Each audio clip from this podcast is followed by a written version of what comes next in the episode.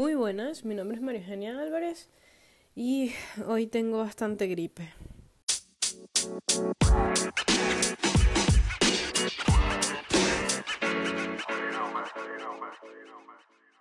Hoy he comenzado a grabar como unas 34 millones de veces y he terminado eh, borrando el episodio porque no me gusta el resultado, porque divago mucho o porque porque sencillamente eh, siento que no tengo un tema exclusivo para hablar, siento que tengo en la cabeza millones de temas y quiero tratar cada uno de ellos. Y supongo que es lo que sucede cuando duras tanto tiempo sin grabarse, te acumulan las cosas.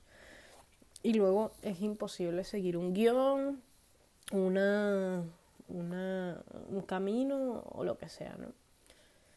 Sin embargo, eh, creo que es importante también eh, darle voz a lo distraída que está mi cabeza y a lo confundida que me siento algunas veces.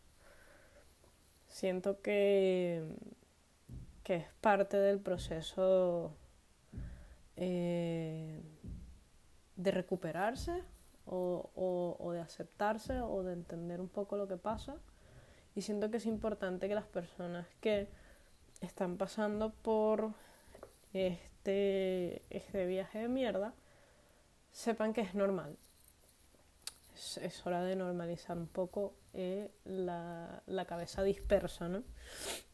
Hace mucho tiempo, cuando yo creía que era una persona normal, sin, sin estar deprimida y todo esto, eh, yo solía ser muy distraída.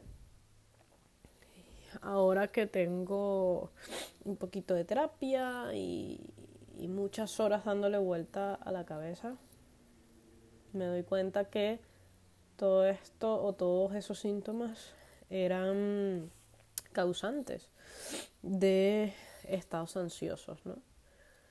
Eh, una vez, cuando, yo estaba adolescente, empecé a tener migrañas. Y siempre le decía al médico que lo que pasaba era que no podía dejar de pensar. Y eso hacía que se me cansase la cabeza. Yo ahora me doy cuenta que lo que estaba teniendo esas noches en las que desembocaba la migraña era una puñetera crisis de ansiedad en la que todas mis ideas eh, fluían en un mismo en una misma vertiente. Y estaba con los dientes apretados estaba tensa estaba preparada para salir corriendo mi cuerpo estaba preparado para para iniciar el proceso de autosupervivencia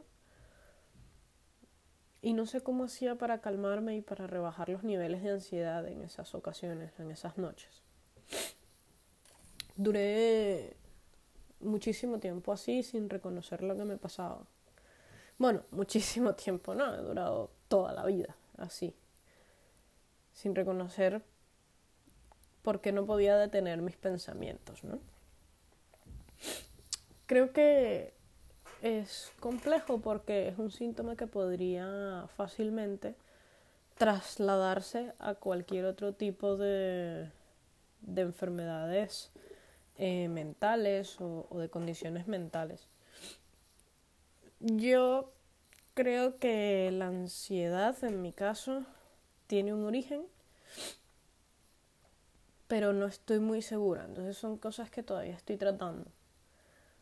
La ansiedad hace también que se me olviden cosas, hace que pierda las líneas de tiempo. Hay veces que me despierto y, no sé qué día es. Hace que, que el invierno sea más doloroso eh, de lo que ya es para mí porque si ya de por sí el frío y, y los días nublados son días en los que como químicamente estamos generando menos hormonas, eh, pues tendemos a estar un poquito más flojitos de ánimo. Pues para alguien que está pasando por este proceso eh, se vuelven un poco más eternos estos días. Y la ansiedad hace que entre en un bucle infinito de rechazo por el frío y a su vez eh, de supervivencia, ¿no? Entonces mi cuerpo está constantemente vacilándose entre esas dos vertientes. La ansiedad últimamente me hace tener insomnio.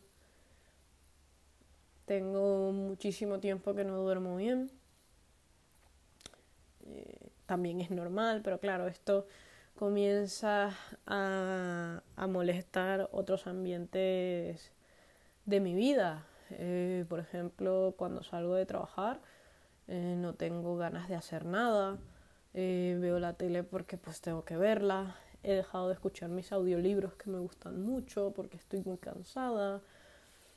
Bueno, son cosas con las que todos tenemos que lidiar y son cosas que están ahí, ¿no? Sin embargo, cuando tienes ansiedad creo que estas cosas se potencian muchísimo más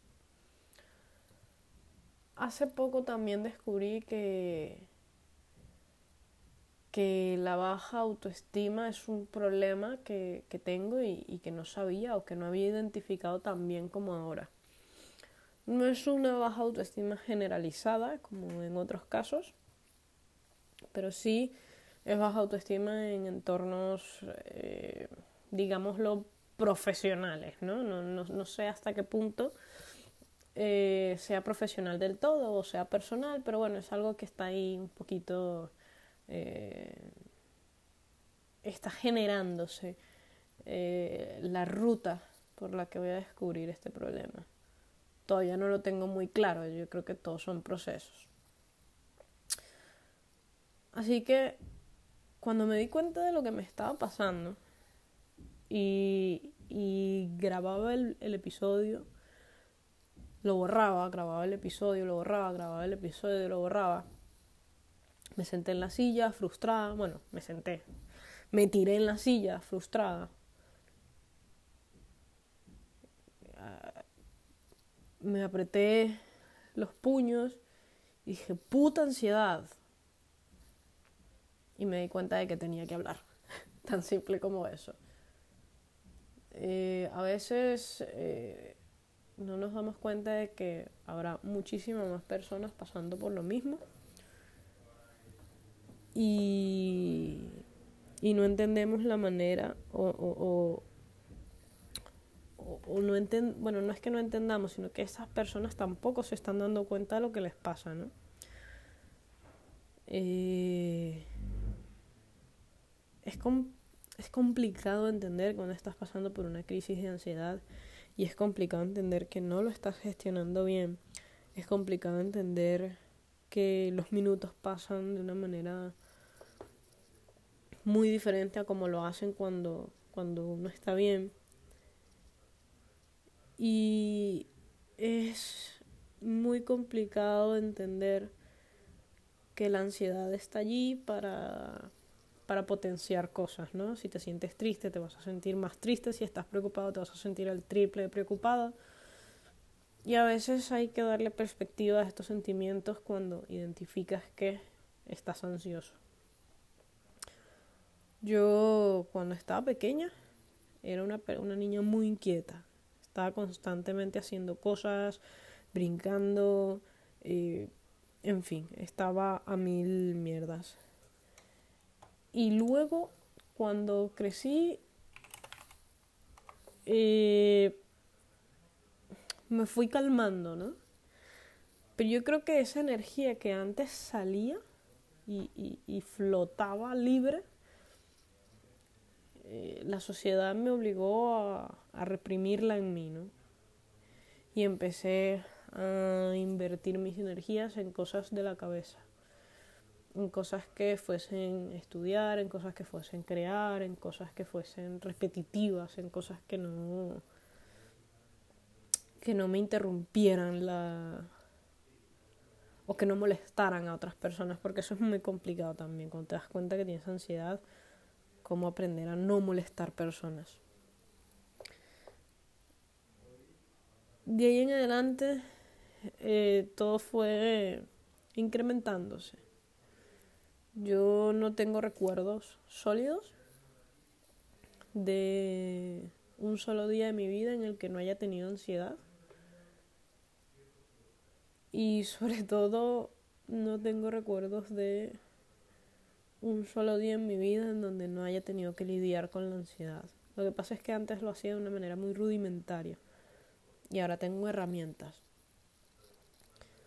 Así que tú que estás ahí, que me estás escuchando, que me estás escuchando y que posiblemente tengas crisis de ansiedad o no sepas que las tienes. Creo que es importante que entiendas que, que tienes que aprender a identificar cuando estás pasando por algo así y que tienes que hablarlo eh, en tus sesiones de terapia. Creo que es importante que entiendas que, que la ansiedad está más presente de lo que creemos. Yo yo no quería creer que, que esto me pasaba, ¿no? Hasta que me, me, pusieron todas las evidencias en la cara y dije, bueno, ok, está bien. Y creo que es muy difícil trabajarlo porque no sabes hasta qué punto te puede interrumpir. O sea, no, no, no sé, yo toda la vida pensaba que era sencillamente normal. Y ya, que era una persona distraída y ya. Pero no. Tengo mucha ansiedad. Y una de las primeras que tengo es ansiedad al fracaso. Es la más importante. Y luego tengo muchísima ansiedad a decepcionar a las personas que están a mi alrededor y a las que quiero. Así que es importante también empezar a identificar tus vertientes de ansiedad. Pero bueno, yo voy a dejar esto hasta aquí. Me pareció importante grabar esto, sobre todo en este momento. Y me pareció incluso más importante eh, que fuese del pecho, ¿no? Que fuese sin guion, que fuese sin nada, sino sencillamente explicar y hacerte entender que así es como suena una persona con ansiedad, a la que se le olvidan las cosas y que está empezando a entender este camino. Bueno, eso ha sido todo por hoy. Este ha sido, este ha sido el capítulo de la ñapa. Esperamos que los siguientes temas estén muchísimo mejor construidos, pero bueno, hoy sencillamente no podía. La cabeza no me paraba de dar vueltas. Así que bueno, señores, hasta luego y hasta la próxima.